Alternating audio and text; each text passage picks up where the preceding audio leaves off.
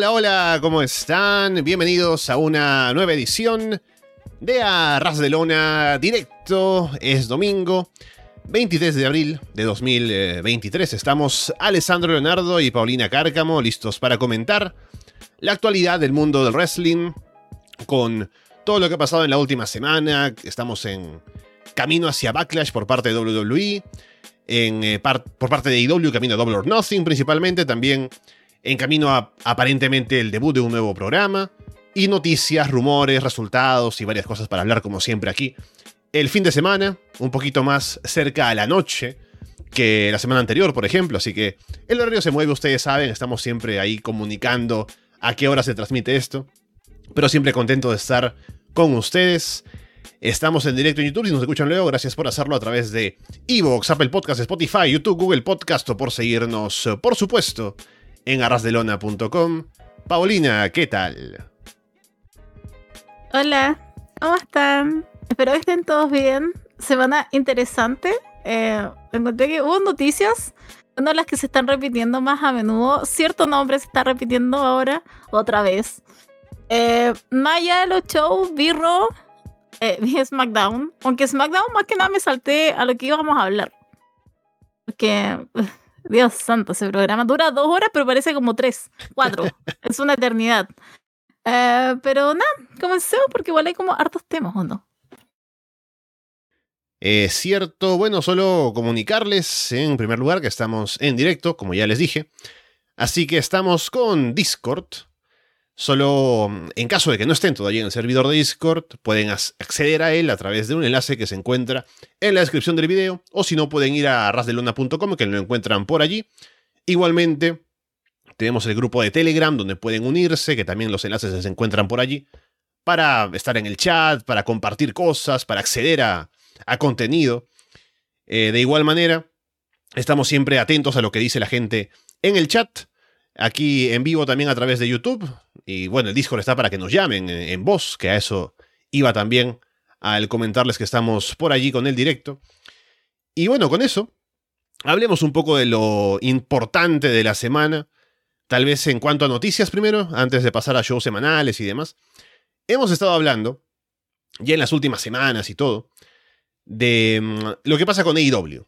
Y los rumores, sobre todo en la figura de CM Punk, y su posible regreso. Hay un show que el, todo el rumor es que va a debutar en junio, en, el, en, el, espacio de los sábados, que se va a llamar Collision, que va a ser de dos horas, y que va a tener a CM Punk tal vez como figura principal. Todo esto también ligado al hecho de que el episodio debut sería en Chicago, viendo las fechas, viendo el buqueo de arenas, la agenda y todo lo demás. Entonces, lo que está hablándose también al respecto con esto es que AEW estaría planeando hacer como una división de roster para poder llevar a cabo esto de mm, tener este show. A ver, por un lado está el hecho de que ya hemos hablado muchas veces, tanto aquí, tanto en Florida Vice y demás. Florida Vice, que por cierto lo grabaremos mañana para la gente del Patreon. Pero hemos hablado muchas veces de la gran cantidad de gente que está en el roster de AEW, así que tener un roster único para buquear tanto en un solo show es difícil, o bueno, un par de shows que son Dynamite y Rampage, de tres horas en total. Es difícil tener a, cada uno en un espacio dedicado a, a, tantas estrellas.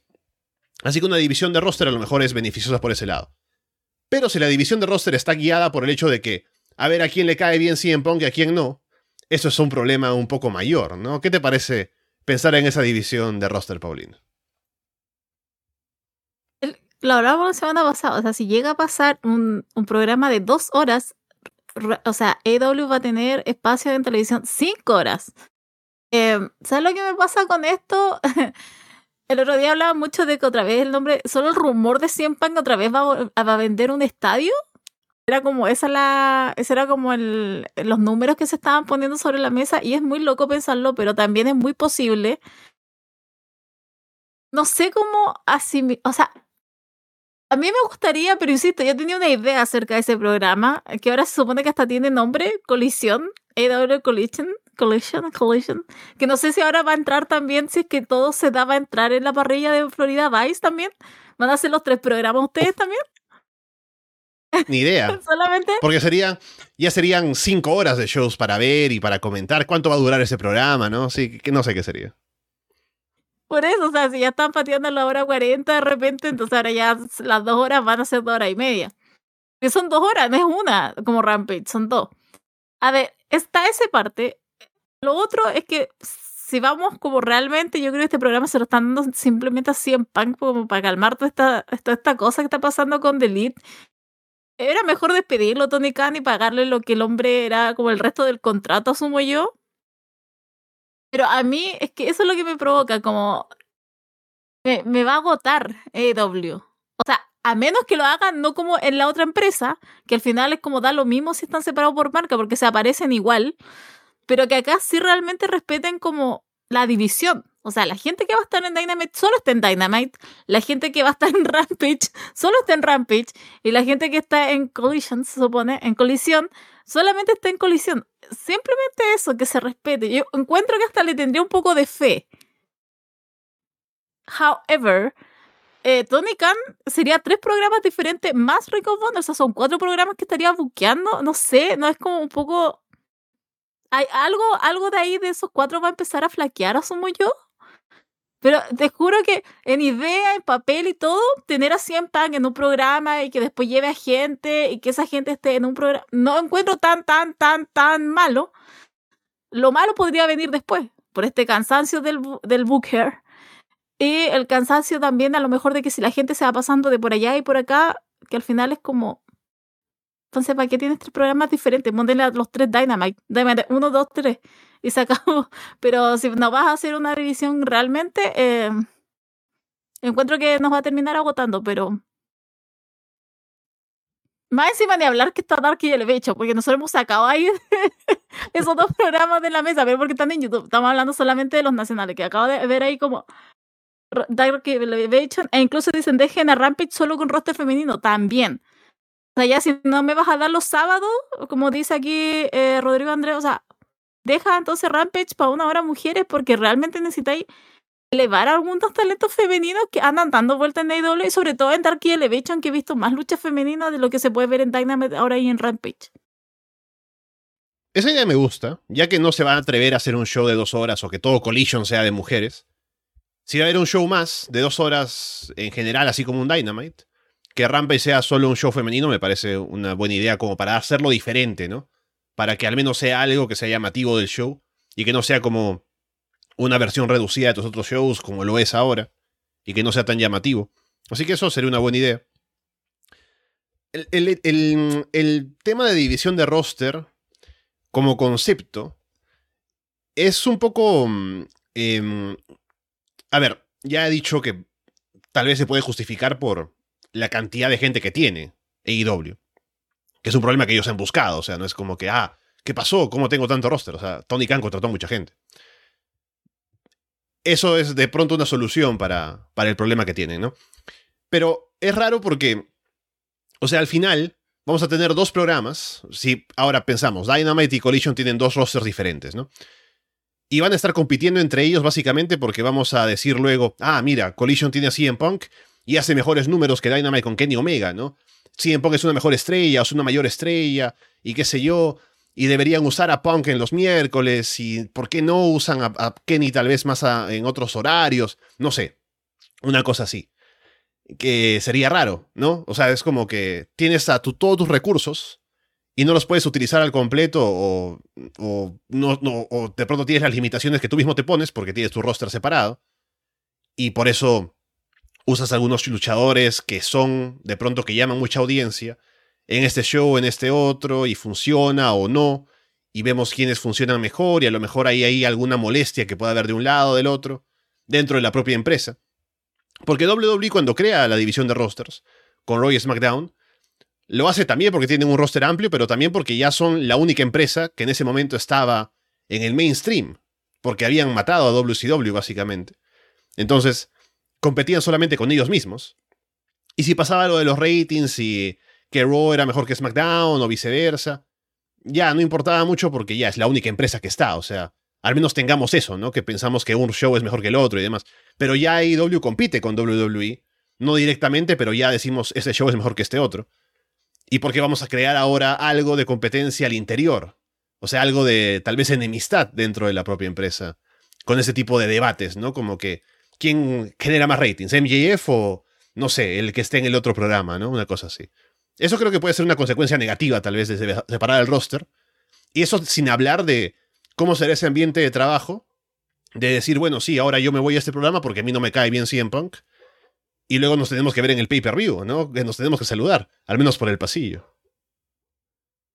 Que es tan raro. Es que, ¿sabes lo que me pasa aparte con todos estos reportes? Es que siento que ese programa, el tercero de AW Collision, no puedo ahora decirle Collision, ya, ok.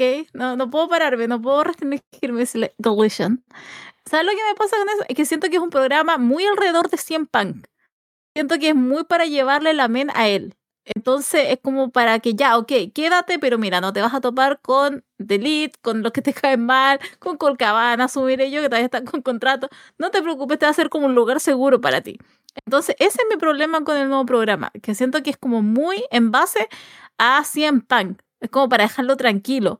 Pero claro, o sea, aquí también lo estoy leyendo. O sea, que va a haber otro campeonato mundial como para tener algo de, de, algo que se pueda luchar en ese programa después en el pay-per-view, claro, se van a tener que ver porque asumo que van a tener historias que después se tienen que resolver en un, en un evento más grande.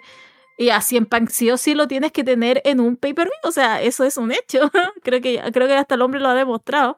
Entonces, muy extraño toda esta situación. Encuentro que es una manera bastante enfermiza, encuentro yo, de Tony Khan como para solucionar su problema, porque encuentro que le va a traer más problemas o nos deja la boca totalmente callado nosotros y es como, miren, logré solucionar. Pero encuentro que si tú lo ves, es como más y más y más complicado. Aparte que salen los reportes que los dueños de Warner Bros. o los ejecutivos como que querían a Punk, por eso como que no lo querían dejar ir, por eso que eh, Tony Khan está buscando.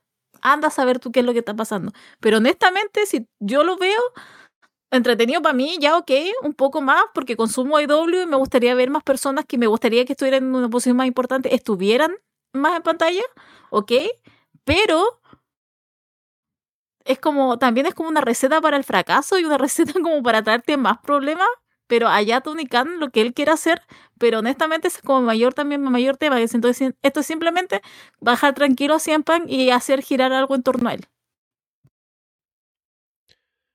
Bueno, aún falta concretar los detalles.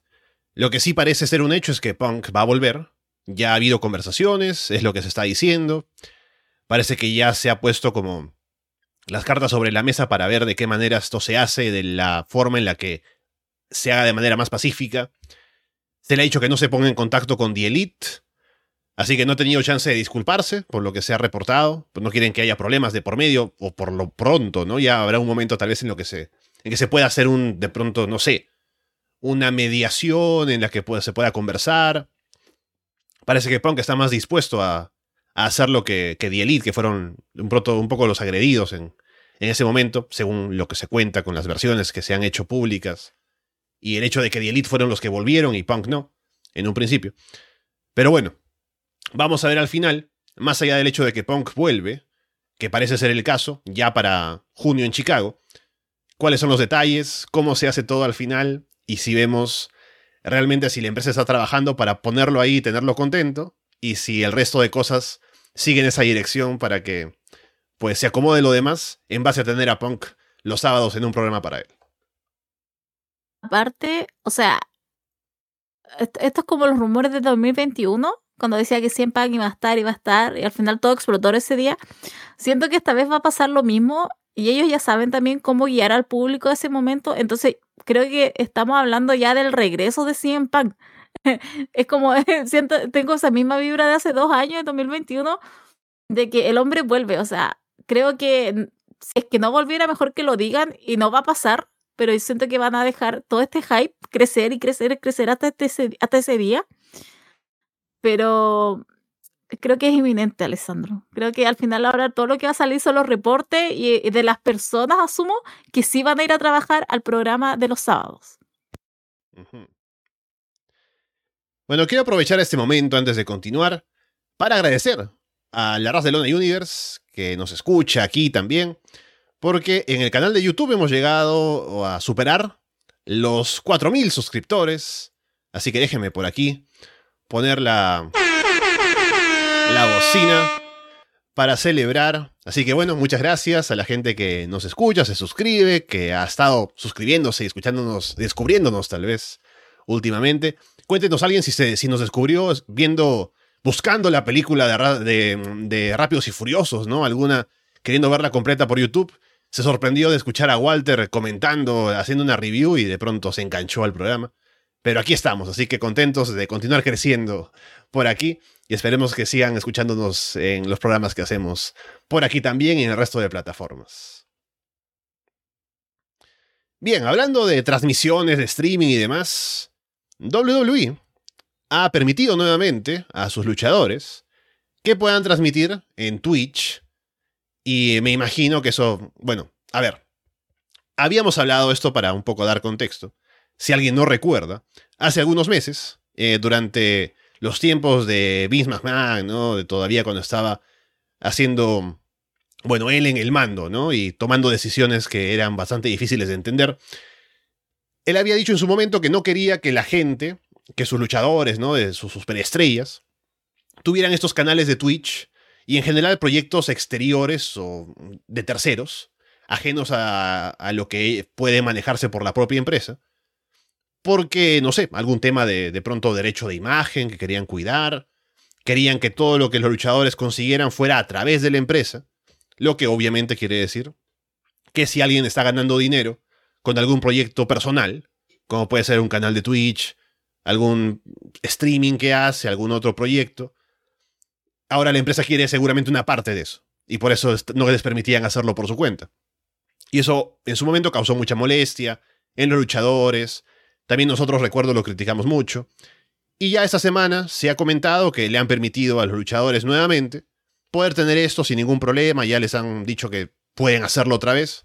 Así que es algo positivo para ellos también, que no tenía razón de ser en un principio, porque ya hemos hablado de esto, son trabajadores independientes, o sea, ¿qué tipo de control puede tener la empresa sobre contratos de este tipo, no? Pero ahí está, al menos una noticia positiva para los luchadores que tienen ahora otro ingreso que pueden buscarse por plataformas así. Claro que eso, para casos como Mandy Rose, pues tal vez no aplica. Se supone que solamente Twitch por ahora. Eh, patético. Ah. hace años era simplemente razones monetarias, o sea, la W simplemente quería sacar una mascada de, lo que estuvieran recibiendo sus luchadores, que tampoco era un, un exceso de que estábamos hablando de millones de dólares. Ah, quería sacar su tajada, obviamente. En ese tiempo igual había muchos, porque fue la época de la pandemia más encima.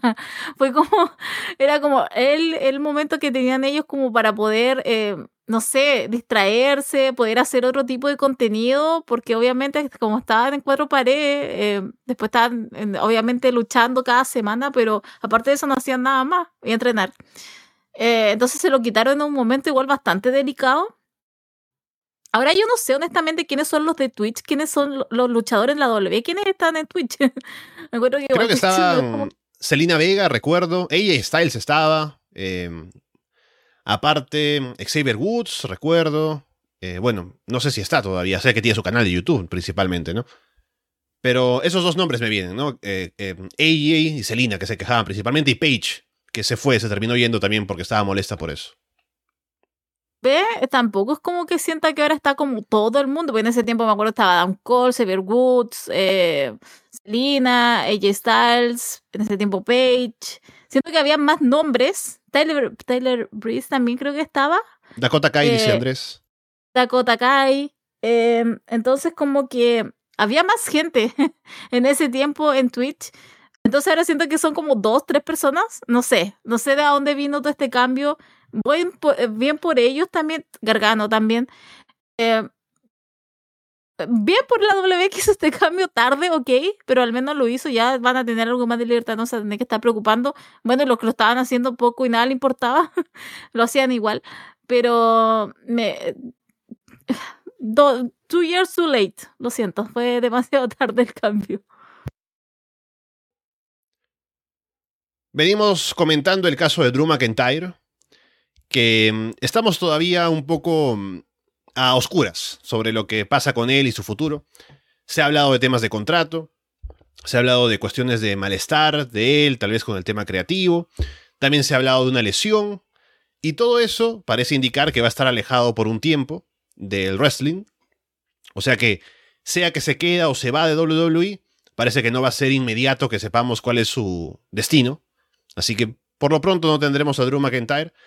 Sí he estado, o sí recuerdo haber escuchado reportes de que estuvo lastimado en algún momento, como que estuvo arrastrando alguna lesión, y, pero se mantuvo en activo, entonces puede que necesite un tiempo para recuperarse. Así que si es así, pues que, que le venga bien ese descanso y ya veremos cuál es su destino al final. A ver si se queda o se va, porque eh, creo que aún tiene mucho para aportar en WWE, que se quedaron cortos con lo que pudieron hacer con él, eh, pensando sobre todo en el camino a Clash of the Castle, por ejemplo, y también lo que podría hacer por fuera, también podría ser muy interesante de ver.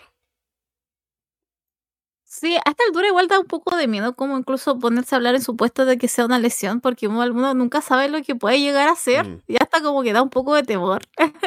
espero que esté bien, espero que se recupere de lo que sea, si es físico, si es familiar o simplemente que quiere más dinero.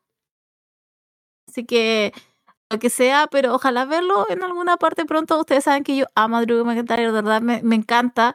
Creo que la vida ha sido tan injusta con él desde que perdió esos campeonatos cuando él lo tuvo en un momento de la historia ah, en que no había público, en donde literal le robaron su momento con gente en un WrestleMania porque estábamos todos encerrados en las casas y no podíamos salir por cierto virus.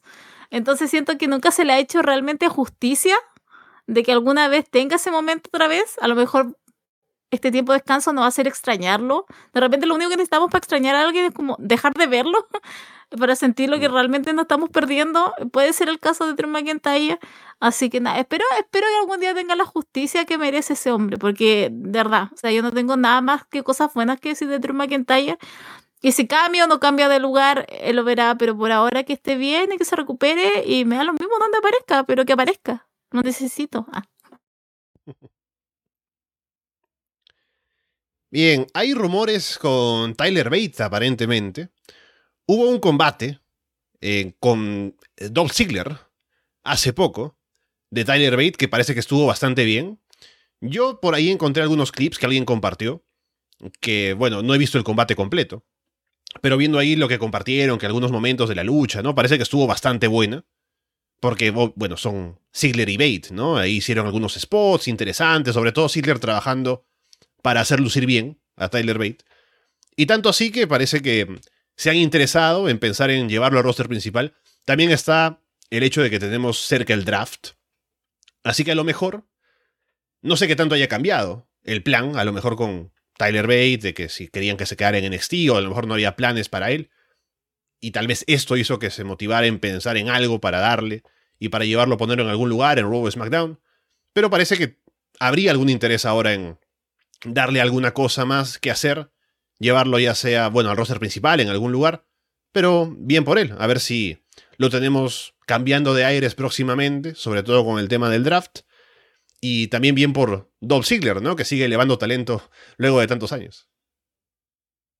Hablando de justicia, Alessandro, ¿cuándo vendrá la justicia para Dolph Ziggler? Insisto, debió haber tenido tres meses más de run de campeón de NXT lo tuvo, whatever. Pero ahora parece que elevó a Tyler Bate.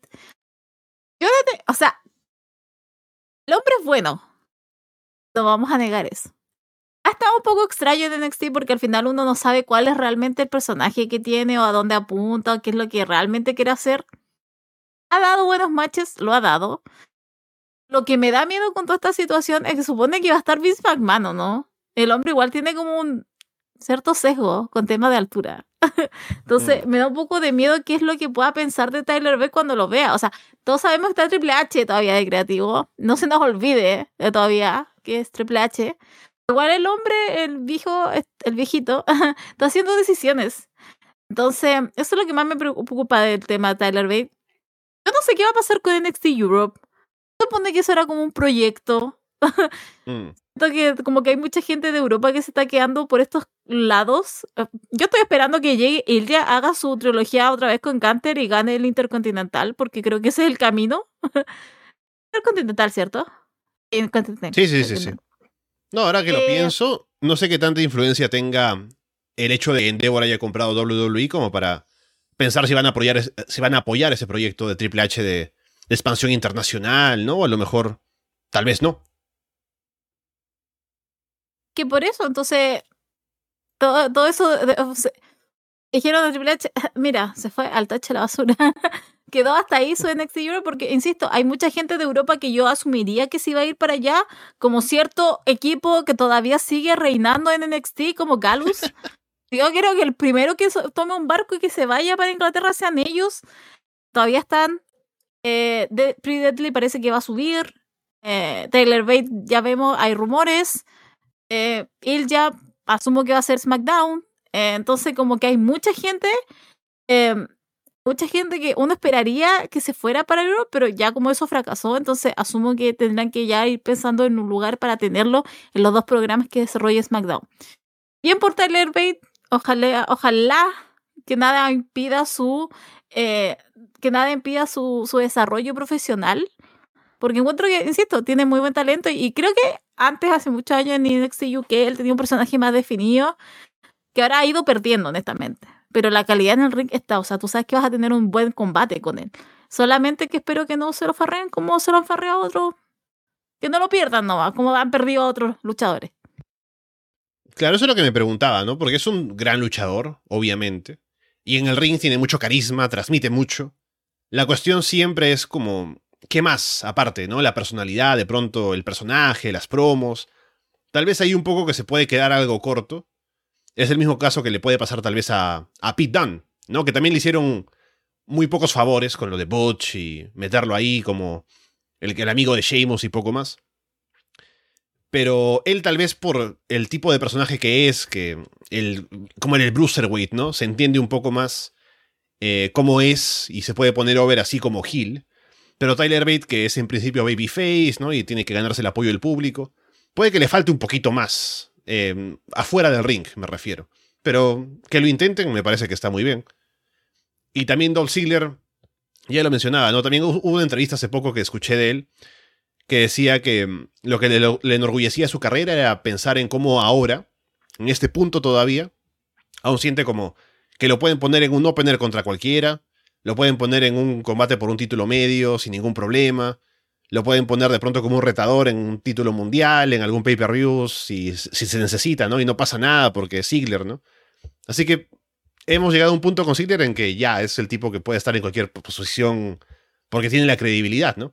Lástima que tuvo un punto en el que pudo haber sido más grande de lo que, de lo que fue, pero no. En NXT también hace poco, tú, tú lo decías, no pudo haber tenido un reinado más largo, más interesante, pero ahí lo tienen para cuando lo necesitan y luego se olvidan un poco.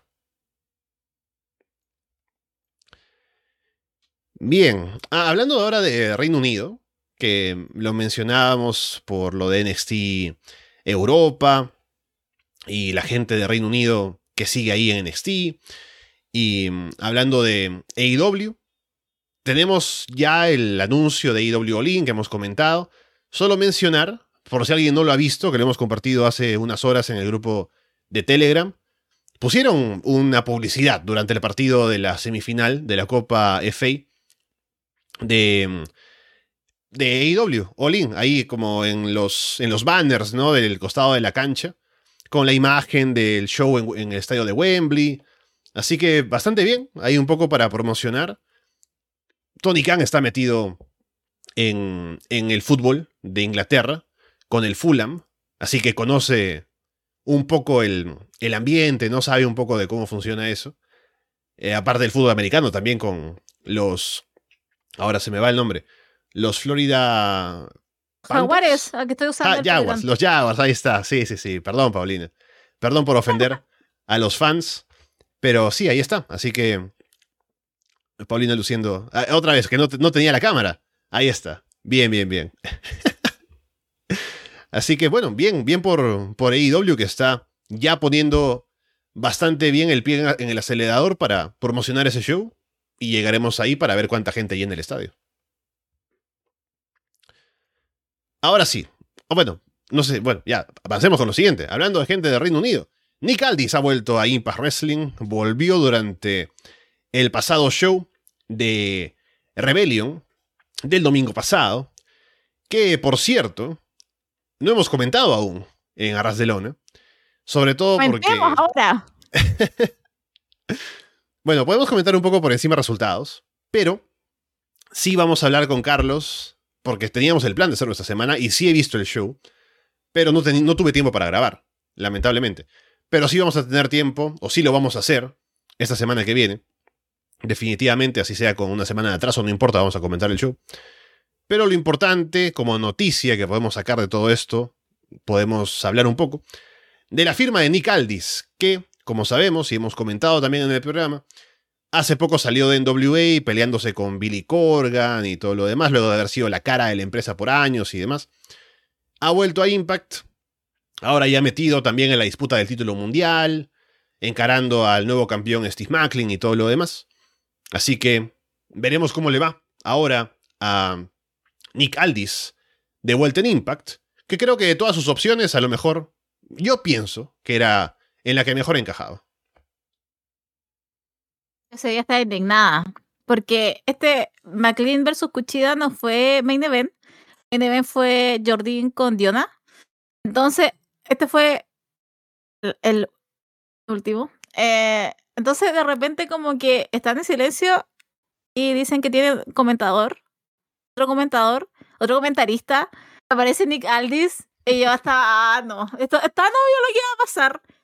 Yo dije, ya, no gana Cuchida, obvio. Estaba contenta por ese lado, obviamente. Eh, pero sabía que después iban a sacar este spot. Este spot en que obviamente iban a estar ahí matando a Scott de Amore. More. Eh, llega, y obviamente quien llega a salvar es Nicaldis, porque Nicaldis es un caballero, no puede permitir esto. Este jefe sí que no lo va a tratar mal, entonces tiene que defenderlo, tiene que poner... Ah, yo dije, ya, ok. Y sabes que yo estaba muy enojada ese día, no quería, no, no quería saber de Nicaldis, es como, no, no, no quiero.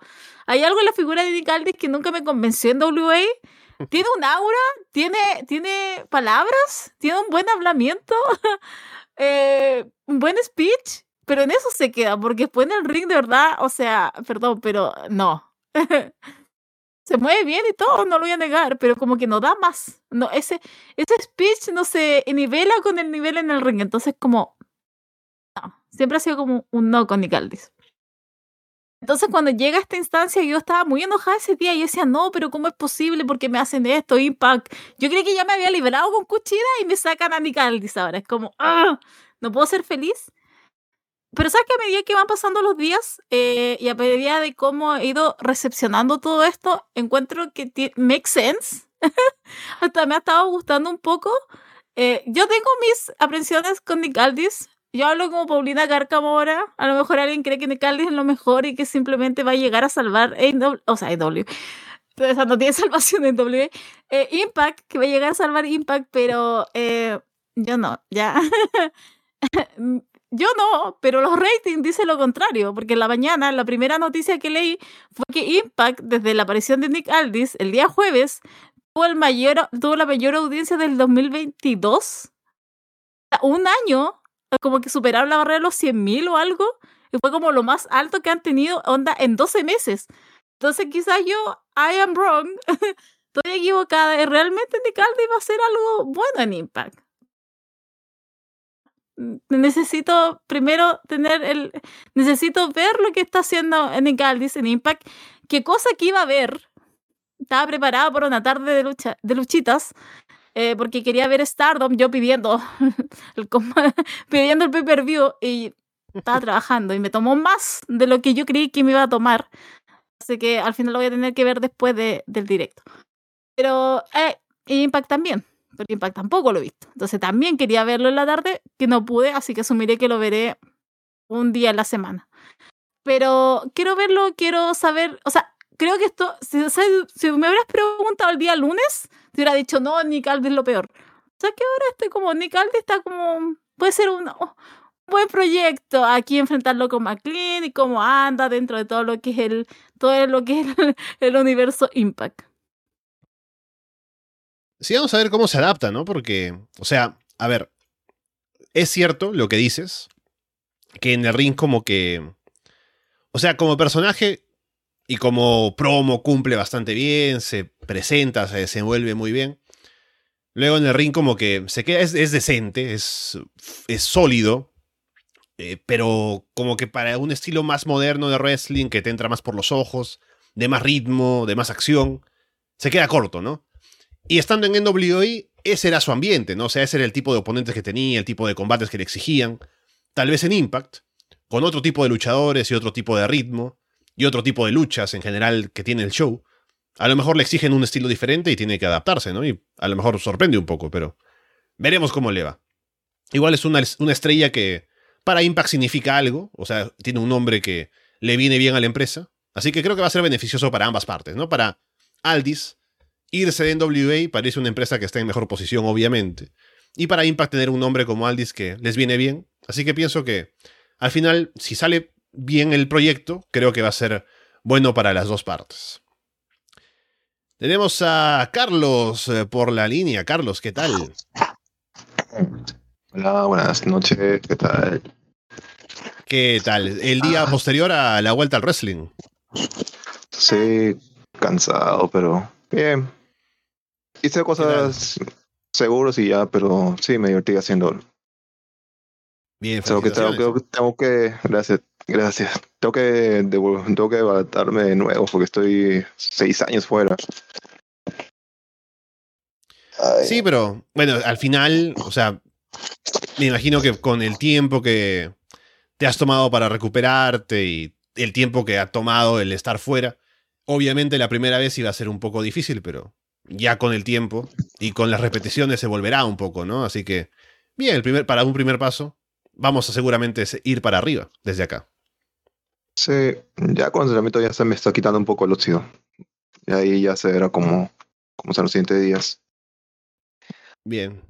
A ver, ¿alguna expectativa ahora que se viene el draft? ¿O dicen que va a haber muchos cambios acá?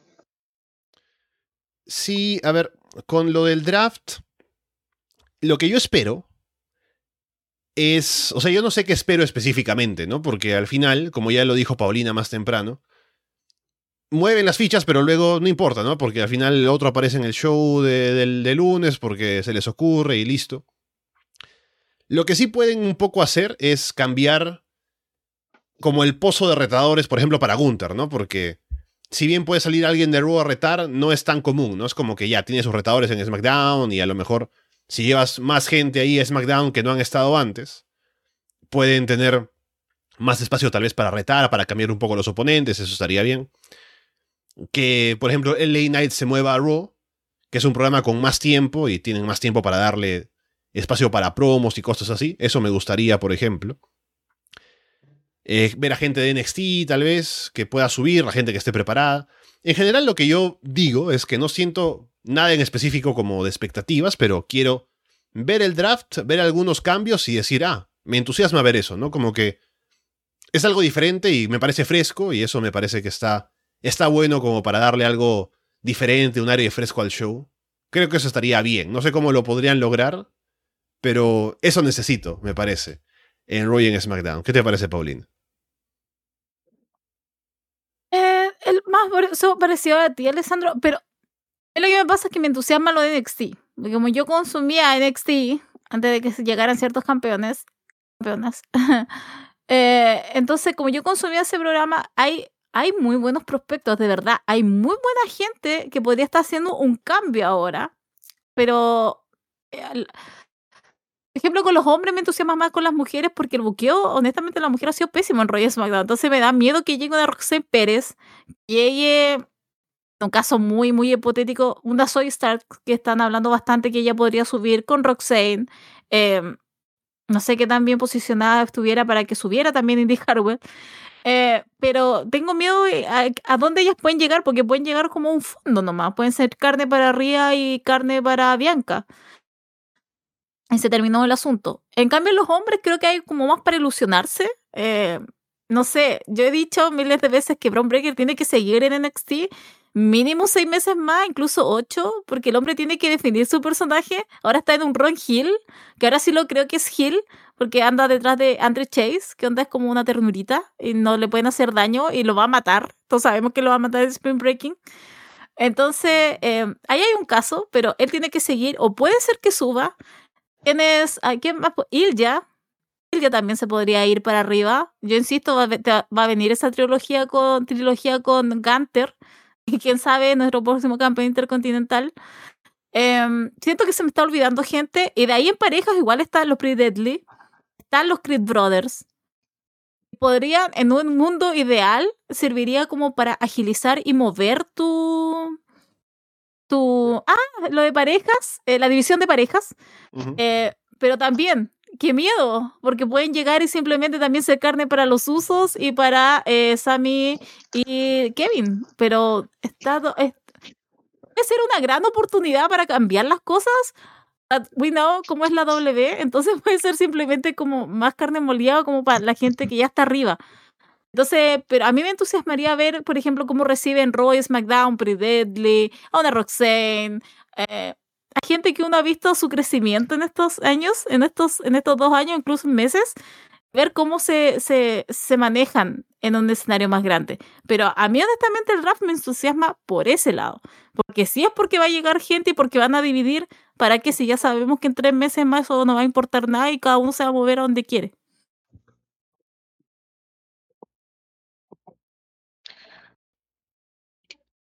Ojalá no pase eso. Que ojalá sí respeten las marcas.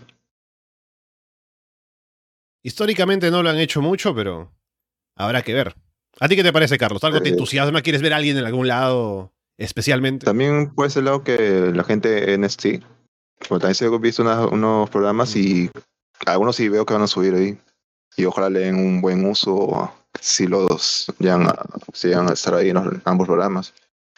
Yo también apoyo que sea ella el que le quite el título a Gunter. Porque ya creo que se vendría una trilogía ahí. Sí, un combate, o sea, puede que la gente, claro que si alguien conoce la historia, ha visto los combates anteriores, es una lucha que puede significar más, ¿no? Como que sí, el tercer combate de los dos y, y que le gana Dragunov y todo, pero aún sin saberlo, seguramente van a ser un combatazo, entonces que salga Dragunov a ganarle a Gunther en una lucha así, se vale por sí mismo, así que está bien. A ver, esta es otra, este, esta es reciente de IW. A ver, The Elite contra Bla- Blackpool Combat Club. ¿Va a estar en Stampede o Bloods and Guts?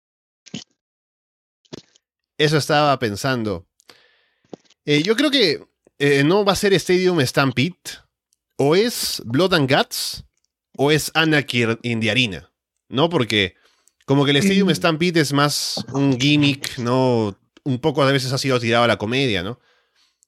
Para hacer un combate violento, como es que lo que están vendiendo, puede ser este Blood and Guts, que es eso. O el Anarchy in the Arena que ya hicieron la última vez. Con El año pasado. la, la JS, el Blackpool Combat Club, ¿no? Que también fue así. Em, creo que en ambas maneras funciona. Creo que son. Lo han, lo han vendido bastante bien por ese lado. Por el espectáculo, puede que vaya por el, el Blood and Guts si lo quieren hacer en un semanal. Porque va a necesitar tiempo, van a necesitar dos rings, van a tener que bajar la jaula. Si van a llevarlo para Double or Nothing, me imagino que sería Anarchy in the Arena, ¿no? Porque eh, no van a tener los dos rings, no van a darle tanto tiempo tampoco para hacer un combate de una hora, me imagino. Así que por ahí tal vez va mi, mi decisión, pero creo que ambas maneras funcionan. ¿Cuál sangra más John Moxley o no? Yo creo que la que se pueda matar más van a elegir. Así como John Moxley elige, ya, en esta me puedo matar más, ya, esa tiene. Creo que solo va a decidir John Moxley. I am here for that. Como que no me importa. Incluso estoy muy de acuerdo con Rodrigo André que Blood and Guts se lo dejen a las mujeres, o sea, que ese sea simplemente Mm. para ella. Estoy muy de acuerdo. Así que, no sé, pero yo creo que va a ser la que se mate más John Moxley nomás. Eh, para quién va a ganar es lo otro. Eso yo quisiera saber quién va, quién, quién va, porque debo decir, aprovechando que salió este tema, eh, que no me gustó mucho lo que hicieron el miércoles, eh, como que agarrar en cara todo, eh, BCC, eh, como que arrancaran así como muy cobardemente. No sé, no me gustó. Siento que no sé si. O sea, siento que es trabajo de un Gil, pero un Gil solitario. O sea, eres un grupo y supone que son badasses, pero no se sintió eso, no sé. Opinión totalmente personal. Pero de verdad que no me gustó nada. Fue como. Ah, no, no oh, Dios mío, no, no podemos con esto. Eh, encima uno solo como que le sacó los pateó a todos y como, ah, ya hagan lo que quieran ya a esta altura, pero creo que con eh, la estipulación va a ser al final de decisión de John Moxley. ¿Me puedo matar con esto? ¿Me puedo matar más con esto? Voy a elegir esto. Nadie me ha dado cuenta que ya van varios problemas que Moxley no está sangrando. Se lo está guardando. Sí, se lo está guardando. Esos litros y litros se lo está guardando. Está poniendo transfusiones, ¿no? Para que cuando llegue el momento sangre el triple. Sí, pero decía raro. También yo pensaba que las chicas se iban a hacer Bloods and Guts, pero ahora como están con, avanzando lo- con The Elite y ellos, parece que se van a llevar. Y también me he dado cuenta de otra cosa ahí de la aparición de Takeshita ahí, la cara de Kenny, que ya se volvió un meme nuevo. Con le decía, ¿cuál es? Ese es el japonés que yo, que yo quería. hasta que llegue. Hasta que llegue Ibushi, ¿no? Pero bueno. Aunque me parece que podrían añadir Ibushi porque creo que ahí Takeshita podría hacer el turno. Por la cara que puso. Hmm. Bueno, no creo que. O sea, Takeshita va a ser babyface, ¿no? Creo que. Ahí encaja bien. No pienso que sea el momento de que debute Ibushi ahí. Eventualmente pienso que sí lo va a hacer, pero. Habrá que ver cómo encaja, ¿no? Pienso que Takeshita en ese rol. Me, me gusta cómo ha cerrado la historia, porque. Con todo lo de Don Callis, que ha tenido que recurrir a él ahora para que venga a ayudar, y cómo encaja en esta historia con, con el resto de The Elite y lo over que está con el público además, me parece que funciona muy bien. Así que no me gustaría que lo cambien o que lo muevan. Creo que ha quedado perfecto por ahora y ahí Bushi puede entrar de otra manera. Kenny Omega, haga, haga ese turn. Que él mismo le pegue a los, a los John Fox. Ahí, no sé. No, no lo veo tan imposible, pero si alguien hiciera ese turn, eh, que lo haga Kenny Omega. Porque Takeshita no, pues ese hombre es, puro, es pureza.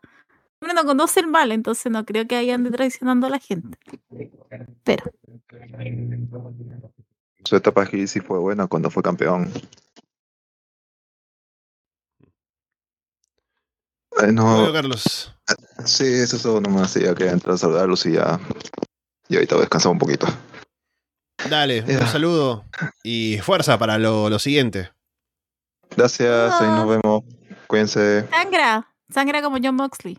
Que esa sea tu meta en la lucha. Sí, sí he sangrado una vez, pero poquito. Pero ahora se va- voy a ver si sangro la próxima. Ya, cuídense. Eh, Chao, Chao. cuídate.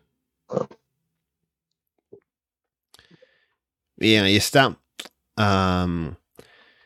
El turn de Kenny Omega puede ser tat- un tatuaje de Pepsi, ¿no? Y ahí va contra los John Box, imagínate. Seguimos eh, por aquí. Hablábamos de Impact, hablábamos de Nick Aldis llegando. Habría alguien que podría irse, que parece que Jordan Grace pronto termina contrato con la empresa. Jordan estuvo en el main event, como ya mencionabas, Paulina, del pay-per-view de la semana pasada, con Diona Purazzo, en el que ella perdió el combate del main event, Diona terminó siendo campeona esa noche, y se habla de que aparentemente terminaría su contrato pronto con la empresa, habrá que ver si decide renovar, si no, dónde estaría luego ella pensando trabajar, quién estaría interesado, es una luchadora con mucho potencial, así que veremos, pero ¿Qué te parece esta idea de que Jordan Grace a lo mejor se va de Impact y trabaja en otros lugares? Alessandro, día terminé ese programa enojadísima. terminé ese programa indignada. Yo dije, para esto pagué. Eh, o sea, tampoco a mí me molestaba que ganara Diona Purazzo. Eh, yo insisto, creo que Jordan le cortaron su, su reinado y tenía que tener uno más largo. Ya me expliqué la semana pasada. Eh, que no digan que estamos repitiendo los temas, más no los comentarios. Eh, pero eh, ya pasó esto y después el otro día o creo a dos días siguientes, estaba viendo algo y estaba, y una de las noticias fue esa. Jordan Grace parece que se va de Impact Wrestling y como que todo makes sense, como que todo hizo sentido. Y fue como, ah, ya, puede ser que se vaya, de verdad. Eh, me haría pena. Y sabes que había otra pregunta que decían si es que se veía Jordan Grace en otra parte que no fuera Impact. Y creo que esa fue una pregunta aún más aterradora porque de verdad que yo no la veía en otra, no la puedo ver en otra parte. Me gustaría mucho. Eh, eh, quisiera pensar en AW porque creo que hay algo se está gestando, pero no sé hasta qué punto. De la W no, o sea, no. No. no. Pero como el único camino que la vería es AW, insisto, podría ser una opción, pero tengo tan ligado a Jordan con Impact que me costaría verla. Eh, me gustaría que renovara, me gustaría que siguiera ahí y que algún día se le diera el ron que realmente merece. Pero más allá de eso, eh, como que me sorprendió un poco esta noticia, pero también me hizo pensar que a lo mejor esa fue la razón que a lo mejor no ganó el día domingo. Seguimos tratando de justificar ese resultado, pero vamos a ver qué pasa con la era Puratza también, que como que tengo todo el... Estoy totalmente ahí tiene mi atención, Yoda. Pero con Jordan creo que me pasa eso. Creo que me costaría mucho verla en otro lugar que no fuera Impact. Y ojalá venga su renovación más que irse a otro lugar. Sí, lo que pasa es que, mm, así como es el caso de otras personas, como ha sido el caso con Taya Valkyrie, hablando de su último paso por Impact, por ejemplo, que ya lo comentamos aquí, no fue algo muy memorable que digamos. En el caso de Jordan, ella ya hizo todo lo que podía en Impact, básicamente, ¿no? Ya fue campeona, ya tuvo rivalidades importantes, ya fue como el centro de la división un buen tiempo. Así como que ahora tiene que crecer y como que para crecer tiene que tal vez irse. Si es que no va a optar por el título mundial y, y algo así, ¿no? Pero creo que tiene posibilidades. Como digo, es una luchadora muy buena. Así que donde quiera que quiera irse y quien esté interesada en ella, pues seguramente tendrá con, lo que trabajar, darle oportunidades, tener combates con buenas luchadoras. Creo que le puede ir bien, pero solamente depende de dónde es que terminen pasando las cosas. Porque su estilo creo que es no muy común, ¿no? Tener una luchadora así de fuerte y que también sea buena en, en, otros aspectos. Entonces, a ver si hay un espacio para ella en otros lugares donde la sepan aprovechar. A mí me gustaría verla en otros lugares también ya que como digo, ya la he visto bastante en Impact, creo que ya hizo bastante allí, ya ha visto lo que puede hacer con varias oponentes que ha tenido en la empresa. Así que verla por otros lados también sería eso, ¿no? Darle un poco de variedad a las luchas que puede tener y, y tal vez lo que puede llegar a alcanzar. Pero será decisión de ver qué es lo que quiere hacer y a dónde puede llegar. Igual veremos si finalmente renueva o se va. Eh, hay un comentario que dejé pasar, que quería mencionar también, que hizo Dylan, que decía que seguramente, luego de la semana pasada, eh, Steve Macklin y Jonah Purazzo habrán hecho con los títulos lo de Sammy Guevara y Tai Melo, ¿no? Pero que está muy bien que lo hagan en privado, ¿no? El problema es cuando lo sacan en redes sociales, ¿no? Pero es bien por ellos. Luego, hablando de contratos, Commander ha firmado un contrato con AEW Commander, que como comentábamos también durante el último programa de Underground, fue bastante protagonista durante el fin de semana de WrestleMania. Ha tenido varios combates también durante las últimas semanas en las Independientes, en Ring of Honor, en AEW. Y ha sido bastante impresionante por su estilo high flyer, por sobre todo su, su firma de, o mejor dicho, su movimiento característico, ¿no? De caminar por las cuerdas y demás. Así que ha sido lo suficientemente impresionante como para que AEW decida firmarlo. Y también salga la noticia aparte, como siempre, de WWE también estaba interesada, pero al final no. AEW ganó en esa negociación. Y bueno, veremos qué es lo que hacen ahora con Commander en el roster. Hemos visto firmas de luchadores también, como el caso de Bandido, se me ocurre que hasta ahora no ha hecho demasiado. Más allá de un par de buenos combates que han ido por ahí, que es el tema de roster de IW como siempre. Pero veremos qué tanto puede hacer Commander, que es un luchador me parece menos completo que Bandido, por ejemplo, pero por lo impresionante que es, alguna cosa seguramente le podrán dar para hacer. Eh, yo sabía que Bandido igual había tenido problemas con la visa, por eso es que como que no se había utilizado tanto. Mm. Em, estoy contenta sí, por Commander, de verdad. A mí me gusta mucho. ¿Sabes que De ese combate que lo vi en Ring of Honor, como que me, me capturó mi vista. Razones, por razones obvias. Eh, pero me encantó, me gustó. Me odié toda esa discusión horrible que hubo esta semana acerca de su spot. Ew, basta. Otras formas de lucha. Así que nada, ¿qué más puedo decir? Estoy muy contenta. Eh, espero eh, ver a Alessandro cada semana ayuda a nueva contratación. Así que claramente hay gente que se va a utilizar en uno de los tres programas de AEW. Espero que lo sepan utilizar bien. No sé si le darán algo, eh, pero nada que decir. A mí por lo menos me gusta. No me importaría verlo. Bueno, se pierde horrible, pero no es como alguien que así yo diga tiene que ganar, sino que más que nada me gusta verlo. Me, me, me encanta ver a, a Commander. Sí, es un luchador bastante impresionante. Eh, así que sí, me parece que toman una buena decisión al firmarlo, al ver de explotar el potencial que tiene. Así que veremos qué tanto o qué tan seguido lo vemos y qué también le puede ir por la empresa. Luego solo puse aquí esta mención de que Vampiro ha anunciado su retiro, lo puso ahí por redes sociales, ¿no? De que ya por el tema físico y demás, por fin ha decidido que ha sido suficiente. Así que, bueno, ya no habrá más. Porque hubo un combate hace poco de vampiro en Triple Manía, me parece que no. Al final no vi el show. Y salió como oponente de, de alguien por ahí. Eh, entonces, bueno, parece que ha sido ya suficiente. Vampiro se dio cuenta de que fue demasiado. Fue con Chessman, me parece que hubo el oponente sorpresa que estaba ahí por anunciar. Y salió por ahí como que a lo mejor se dio cuenta de que ya le costaba demasiado. Entonces, bueno, es un luchador que ha tenido momentos muy importantes en la historia del wrestling, sobre todo en México, durante su juventud, sin haber sido tan destacado en el ring, pero por su personaje, por su carisma. Yo lo que más recuerdo, como fan, eh, viendo y realmente disfrutando algo de lo que ha hecho, fue su combate con Pentagón en, en Lucha Underground, que fue un combate hardcore y que se dieron duro y que fue un combate bastante bien trabajado. Pero bien, bueno, Bandido ya llegó a un momento en el que piensa que debe retirarse, así que hay que respetar su decisión y bueno, qué bien que él lo haga por su, de pronto por propia decisión y que no tenga que arrastrarse más hasta un punto en el que se vea forzado a retirarse por motivos más graves. Lo único comentario que puedo hacer con respecto a esto es que ayer yo estaba con Andrés y él le estaba diciendo así como los temas que íbamos a tocar hoy día y llegué a ese y me dice, uff, al fin. Más no diré de esta situación porque creo que era algo que ya tenía que haber pasado como hace tres años, así que solamente me voy a quedar con ese, uff, al fin. Bien, ahí está. Em, han anunciado la lista de episodios para la cuarta temporada de Dark Side of the Ring. Que ha- habrá que ver cuándo se, se anuncie el estreno y eso, pero solo para mencionar que tendremos por allí, que se ve interesante.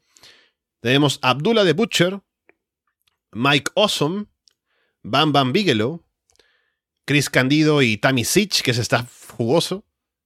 Marty Janetti también, Magnum TA, The Sandman y Adrian Adonis. Sí, estuve. Es que antes del programa estuve como buscando así uno por uno eh, qué es lo que había pasado con cada uno y cómo podía ir cada, cada episodio. Habían dos que claramente va a ir ligado por un tema de drogas. Hay otro, va a ir yo creo que más en la mirada de la caída de una persona a través de los años, que está a mí. La de Janetti, yo quiero ver la de Janetti. Yo creo que tantas veces dice el nombre Shawn Michaels ahí. Que realmente es el hombre que que lleva a la ruina ese hombre. ¿Por qué no decirlo? Lo digo acá, lo digo acá en la ras de lona. Eh, y de ahí, más que nada, eh, creo que recordar algunos otros. A mí lo que me ha pasado con eh, Honor, eh, Dark Side of the Ring es que, mira, yo lo vi en el año de estreno que fue el 2020. 2020, sí. 2020 y me acuerdo que tenía una tenía un tono y una manera de llevar los casos que creo que eran un poco más atrapantes Hmm. Es cierto que la de la última temporada, cierto que se volvió más. Oh. No sé cómo decirlo de otra manera. creo que había un enfoque antes un poco más personal y realmente como de relatar la vida del luchador eh, desde una manera como de explicar eh, todo este mundo de la lucha, del wrestling. Eh, y también entender a las personas que por algún otro motivo a través del wrestling también encontraron su propio destino, a veces muchas veces oscuro, que haya terminado después de una muerte. Y siento que en la última temporada, aparte de explicar los casos muy por encima, eh, no te daban mayores detalles y de repente solamente se quedaba como en los detalles como escabrosos o más como, uh, podemos sacar el titular. Eh, siento que eso me pasó un poco con Dark Side of the Ring en la última temporada, que cuando uno ve capítulos de la primera temporada eran realmente pues, como, wow, son personas, son más que simplemente un titular. Hay una historia detrás, e incluso hay familias detrás. Entonces, eso es lo que me pasó con el último, y es lo que me da un poquito de temor que no, que no sé si esta será la última temporada de Dark Side of the Ring, creo que esta es o no, o hay más. Bueno, habrá que ver, porque hay que ver qué otros casos pueden agarrar, ¿no? Porque luego de esto, o sea, yo, yo, estaba dudando un poco de qué casos pueden agarrar para una cuarta temporada. Viendo estos, o sea, a lo mejor, porque sabemos, o sea, si ves los casos que han hablado ya en los programas de las temporadas pasadas, obviamente el caso de Benoit, Owen Hart, el, eh, Montreal Screwjob, ¿no? Son cosas que tienen que hablarse en un programa así. Ahora estamos agarrando cosas como eh, Abdullah de Butcher, ¿no? Que, o sea, a ver, no sé, a lo mejor me comentan algo que no sé, ¿no? Que, de pronto no, no, sabía, algún detalle por allí. Pero lo que pienso que va a ser va a ser un programa en el que van a hablarte de que el tipo era muy violento en esas luchas, ¿no? Que sacaba un tenedor y clavaba a los oponentes y demás, pero el tipo sigue vivo y la gente que habla de él le tiene como respeto, ¿no? Lo, dice que es buena gente y todo, ¿no? Y la gente que ha trabajado con él, pues, le tiene estima, entonces no es como que sea un tipo loco ni nada, ¿no? Solamente su estilo de luchar. Así que no sé qué tanto mm. más vayan a hablar por ese lado, más allá de como que el, su imagen, ¿no? El mito de Abdullah de Butcher. Así que cosas así me parece que un poco ya están rascando de lo que puede sacarse del, del wrestling, tal vez para un programa así, ¿no? Sí, por eso es más que nada como. Y quiero que la, la, em, oh, la temporada anterior lo hicieron con. Ah, con el del tenedor igual. No, con el de David Arquette. Ajá. Eh, como que fue más. Claro, como que se enfocaron mucho en eso y de cómo, bueno, David Arquette igual tuvo una mirada de, decir que no lo había pasado muy bien y que se sintió un poco utilizado, pero creo que más lo hicieron también, como simplemente como por encima. Siento que utilizaron ese caso David Arquette, o sea, bien David Arquette en, en wrestling, pero igual sentí que fue como too much como para ponerle ahí como en un side, creo que fue también. Así que no sé, a mí por lo menos no me, quedé como con esa sensación de esa última temporada y espero que esta vez no se repita porque encuentro que hay casos muy interesantes que realmente te hablan de un de una espiral de decadencia que realmente que puede ir y que te puede proyectar acerca de toda esta industria y cómo realmente te puede que creo que fue lo primero que de la primera temporada que realmente te puede dar mucho, pero a la vez también te puede destruir y muy rápido, porque ahí hay dos personas que eh, del listado creo que hay dos personas que fallecieron relativamente jóvenes y no de circunstancias muy agradables. Entonces, nada. Espero sí, de los que están acá, Mike Awesome, Bamba Bigelow, sí, sí, sí, sí. Sí, entonces, que, ojalá vuelvan a recuperar esa esencia que tuvieron alguna vez de, de relatar historias eh, y no simplemente como para que después llegue y salquen al titular y digan, bueno, esto, oh, esto va a sentarse. No, creo que no se los coma como el meme. Eso es lo que quiero decir. Bueno, aquí tengo el dato de la fecha, que es el día 30 de mayo, que se estrena, así que a fines del próximo mes. Iremos viendo qué tal los programas. Bien, con eso ya podemos ir comentando un poco de lo que nos dejó eh, Raw y SmackDown, que no fue tanto tampoco esta semana. Tuvimos en Raw una alianza que se formó entre The Bloodline y Judgment Day, aparentemente. Que eso nos dejó con combates como, por ejemplo, que luego eh, se enfrentaran solo Sikoa con Rey Misterio, ¿no? Y que hubo un pleito ahí de, de, de Judgment Day, o sea, de Finn y, Dominic contra Kevin Owens, Sami Zayn. Pero no mucho más, o sea, hubo luego una pelea con todo el LWO que se metió. Parecía como una guerra de facciones en un momento final, ¿no? Con The Bloodline por un lado, Judgment Day, por otro lado Kevin, Sami y Matt Riddle, el LWO, y esa guerra, ¿no? Pero no llegó a, más solamente por ese final de Raw. Hubo un momento en medio del show como que Paul Heyman quiere reclamarles a Judgment Day que mm, tal vez hay un acuerdo en el que de pronto él siente que no están cumpliendo, que exige que le cumplan, pero ellos como que no están tan de acuerdo con eso. O sea, como que hay una alianza, pero no, una alianza tan eh, establecida, ¿no? Como que Heyman quiso llegar a un acuerdo, pero como que no estuvo tan, eh, tan bien planteado en los, en los términos, ¿no? Así que bastante, solo como un, un plot device, ¿no? Como que un dispositivo para contar una historia que armó ciertos combates y no se llegó a mucho más aparte de eso.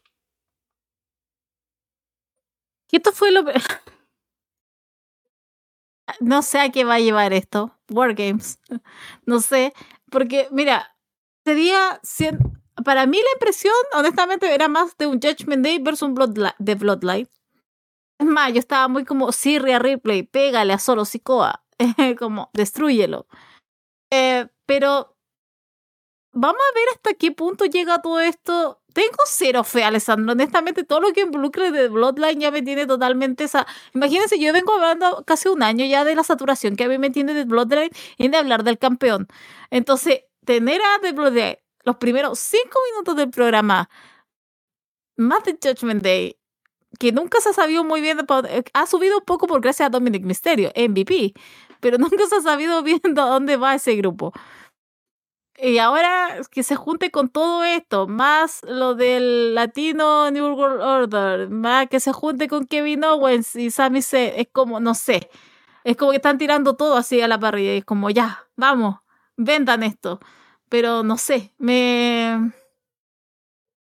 Vamos a tener que aguantar esto. Yo estoy segura que vamos a tener que aguantar estos seis meses. Vamos a estar hablando estos seis meses. Todo lo, toda la semana va a ser lo mismo a pasar, que por Heyman, que va a andar ahí, que va a andar detrás, que algo le va a decir, que algo va a molestar de Judgment Day. estoy segura que esto va a durar meses y no sé si estoy preparada para eso, ni menos si estoy dispuesta para hablar de eso. Luego ya se armó por fin el combate de Cody Rhodes contra Brock Lesnar oficialmente para Backlash. Y luego un momento en el que querían enfrentarse y que sale ahí eh, Cody y, que lo quieren detener y se tiene que pelear con la seguridad, ¿no? Así que solamente eso, no hubo un enfrentamiento directo. Cody al final solamente le dijo a Lesnar que no era un vaquero, ¿no? Que tenga sombrero, que es un cobarde y... No mucho más, solamente Cody haciendo eh, lo mejor que pudo imitando a Warlow y matando a tipos de la seguridad. Van a jugarlo, Cody es Cody. Dejemos eso claro, desde ya. Encontré. Esto encuentro que fue un sentido absoluto. Porque aparte, Raw hay que demandarlo por publicidad engañosa. Porque estuvieron todo ese programa. Se viene el enfrentamiento de Cody Rhodes con Brock Lesnar. Se viene. aunque ya se viene el encuentro. Y después no hay encuentro. Porque literal Cody Rhodes está como vuelto loco. Llega la seguridad, se enfrenta ¿Qué se supone, aparte, ¿qué se supone que yo tengo que decir cuando Cody Rhodes se hace cargo de toda la seguridad y, los pate, y les patea el trasero? ¿Qué se supone que yo tengo que pensar así como, oh, Cody Rhodes, wow, si puede con todos ellos, va a poder con Brock Lesnar? Eso tengo que pensar. Entonces, no sé, aparte como que no terminaba. Era como, no sé cuántas seguridad, cuántas personas de seguridad eran, ¿10? ¿15? ¿Menos quizás? Pero sabes que sentía que no terminaba. Aparte, como que estaba uno en el piso y lo agarraba otra vez, como que le quería. Y era como, basta, Cody Rhodes, puedes parar.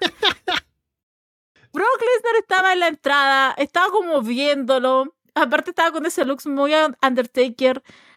Está tan tapado, no sé por qué está en primavera allá en Estados Unidos. Em, pero te juro que fue una locura. Fue, estaba así mismo.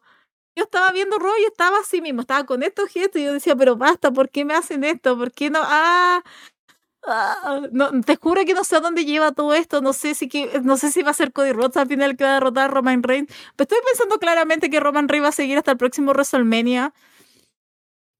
Porque de verdad no, no veo nada claro. Eh, pero no sé, insisto, no sé cuál fue el punto de todo esto. No, fue, no sé cuál es el punto de Cody Rhodes golpeando a la seguridad. ¿Qué es lo que supone que tenía que transmitir? Más encima después cuando le dice tú eres un cowboy, tú eres un coward. Eh, fue demasiado, como dicen los más jóvenes, cringe. Fue cringe. Entonces, como que fue como, basta. Eh, pero, ah, no sé.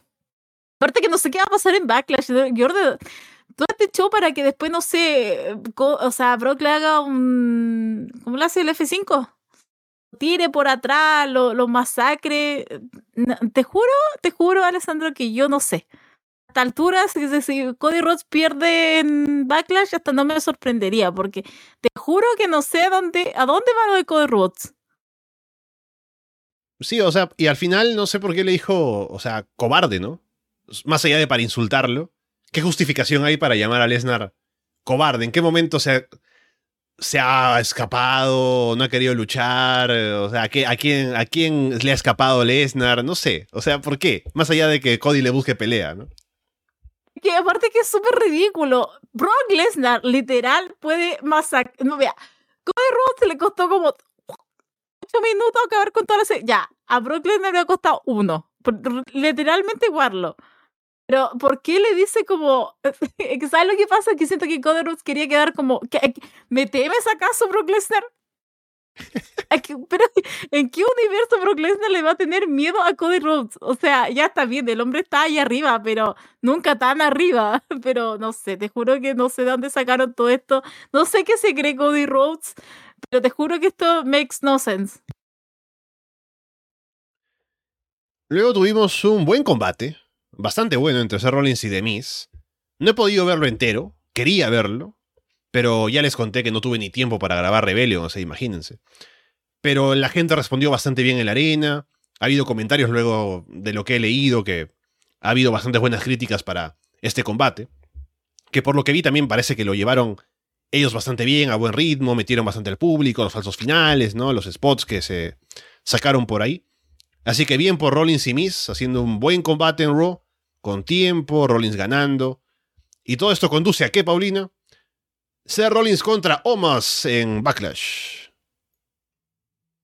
Eh, mira, nos contestaron y dicen que trató a Cody Rhodes a Brock Lesnar porque es, lo atacó por la espalda. Brock Lesnar. O sea, agradece que te atacó por la espalda y no fue de frente. eh, a ver, eh, ¿en qué era? Rollins, ya, yo lo vi. Estuvo entretenido, estuvo muy bueno. A mí me gustó. Hablemos realmente lo que importa aquí, Alessandro. Seth Rollins versus Homos. Gana. Homos, el favorito de la casa. Claro, aquí todos somos Homo sapiens, Paulina, tú sabes. Y en el grupo de Telegram estamos declarados hacia la homosexualidad. No, aquí no hay homofobia. Ya no, hay lugar para la homofobia. No. Eh, sí, yo creo que esa es la noticia realmente el breaking news. Eh, porque estuvo bueno de Miss versus Seth Rollins. perdió limpio de Miss. Entonces fue como ya bien, buen momento. La gente, aparte que obviamente coreaba la canción de Seth Rollins, obviamente durante todo ese combate, porque es tan agradable escuchar ese oh. oh, oh". Eh, pero de allá de eso, creo que la noticia realmente es ese Seth Rollins versus Home Backlash que salió, pero absolutamente de la nada. Porque hubiera imaginado un Seth Rollins versus The Miz más que un que un Seth Rollins versus Homo, pero aquí estamos un grande vamos, que no se baña igual que nosotros, dice Andrés en el chat. Ustedes. Aquí no me incluyo. Luego tuvimos una buena promo de Trish Stratus, una promo Hill, hablando de su ataque a Becky Lynch, diciendo que, claro, ella es una leyenda, que no va a ser segundona de nadie, y que por eso no iba a estar ahí detrás de Becky y que también ya dijo, para los que son tontos, ¿no? Que no, no saben cómo es esto, yo ataqué a Alita, si les faltaba saberlo también. Entonces, hizo una buena promo Gil, eh, explicando sus acciones, yendo contra Becky. Se armará el combate seguramente ya entre las dos, a ver si para el pay-per-view o para el Premium Live Event. Pero bien por Trish, me parece que ha hecho un buen trabajo en la promo, ha estado bien en el ring cuando se le ha visto ahí. Así que tengo confianza en que va a ser un buen combate con Becky Lynch cuando llegue el momento. Es que a mí también me gustó bastante. A mí, yo tengo la mejor percepción de Trish incluso en esos años donde todos dicen, oh my god, el horror de las luchas femeninas, era bastante competente. Yo simplemente quedo anonadada acá de lo bien que se ve Trish. Eh, pero yo creo que va a estar bien el combate. Me gustó la promo. Me gustó esa soberbia, que aparte es una persona que tiene las fases para ser así de soberbia, ¿ya? Porque realmente, The Real True Feminine Superstar, o sea, Trish está, o sea, realmente tiene. No es como que simplemente lo está diciendo al aire, no, realmente ella puede sustentar esas palabras. Así que nada, yo estoy esperando que gane Trish.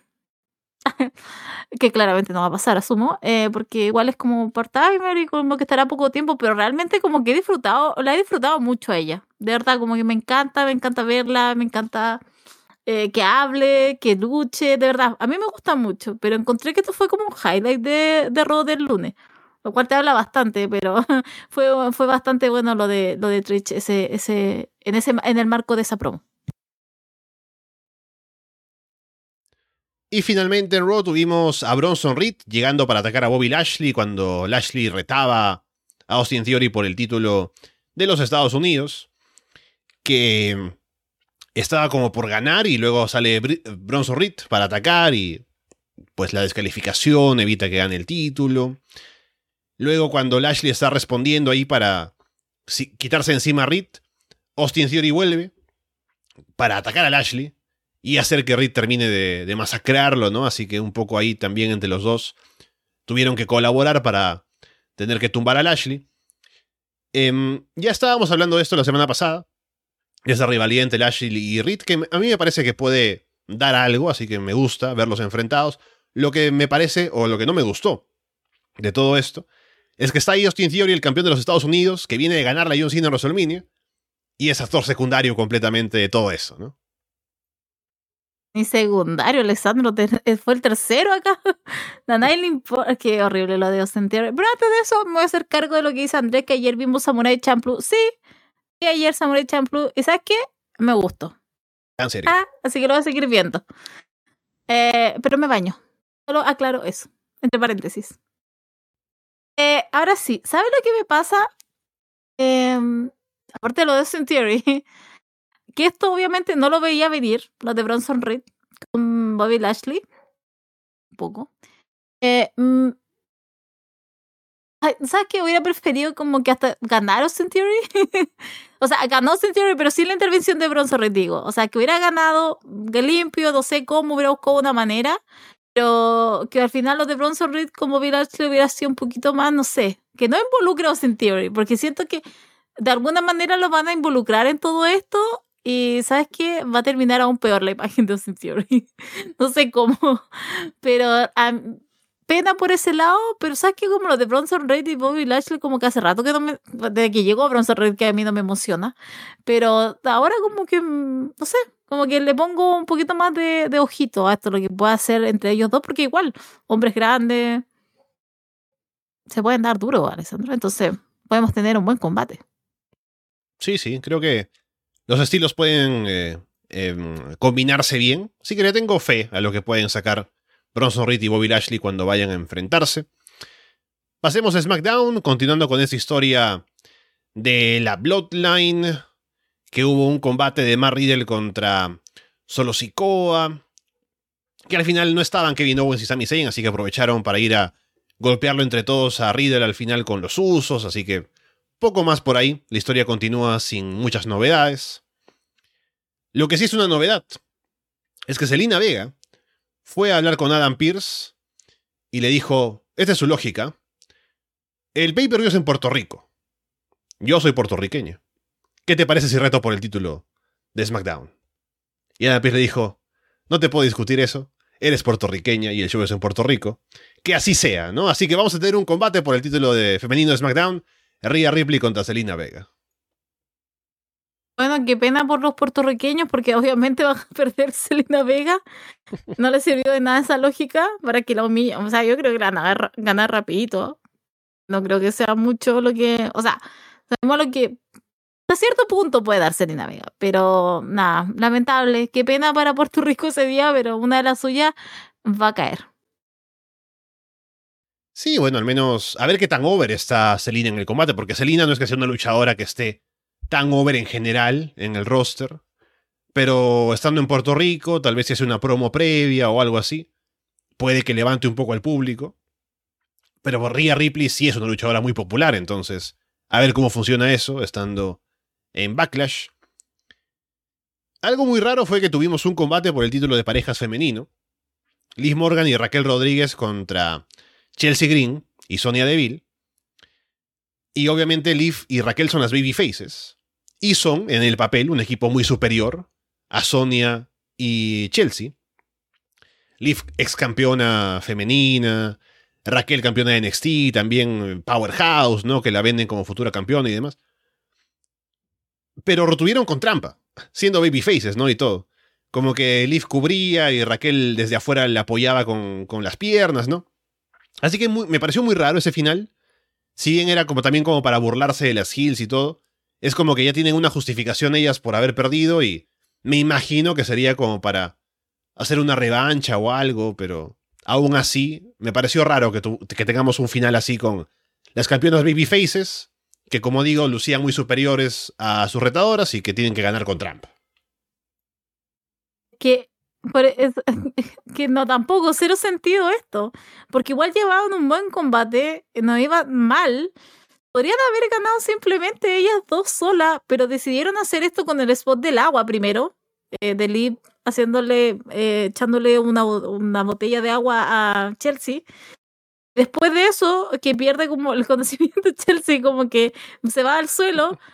Eh, la, eh, Ay, se me olvidó el concepto. La tapa está arriba de ella Liv Morgan. Y claro, ya sujetando como la parte trasera con el pie está atrás este Raquel. Y fue como. Too much. O sea, basta. O sea, o sea Chelsea Green no es, no sé, eh, Rhea Ripley. no tiene por qué estar usando ese tipo de trucos, no sé, para simplemente hacerle la cuenta de tres a Chelsea. Cuando ya se supone la había desorientado con la botella de agua. Entonces, no sé. No entiendo. Habrá, habrá una explicación, eh, pero eh, no, o sea, ¿por qué voy a querer apoyarla a, ella a menos que ya estén pensando en separarla? Eh, ¿Por qué tendría que apoyarla a ella si están utilizando ese tipo de truco y aparte como que tú dices, no, no cero sentido, o sea, no. Pero se lo sacaron, lo hicieron y fue completamente, para mí, insisto, completamente una locura. Sí, como digo, habrá revancha seguramente porque van a ir a quejarse de, la manera que perdieron. Pero, ¿qué interés puedo tener en ver una revancha entre ellas, no? Pero, algo sacarán por ahí.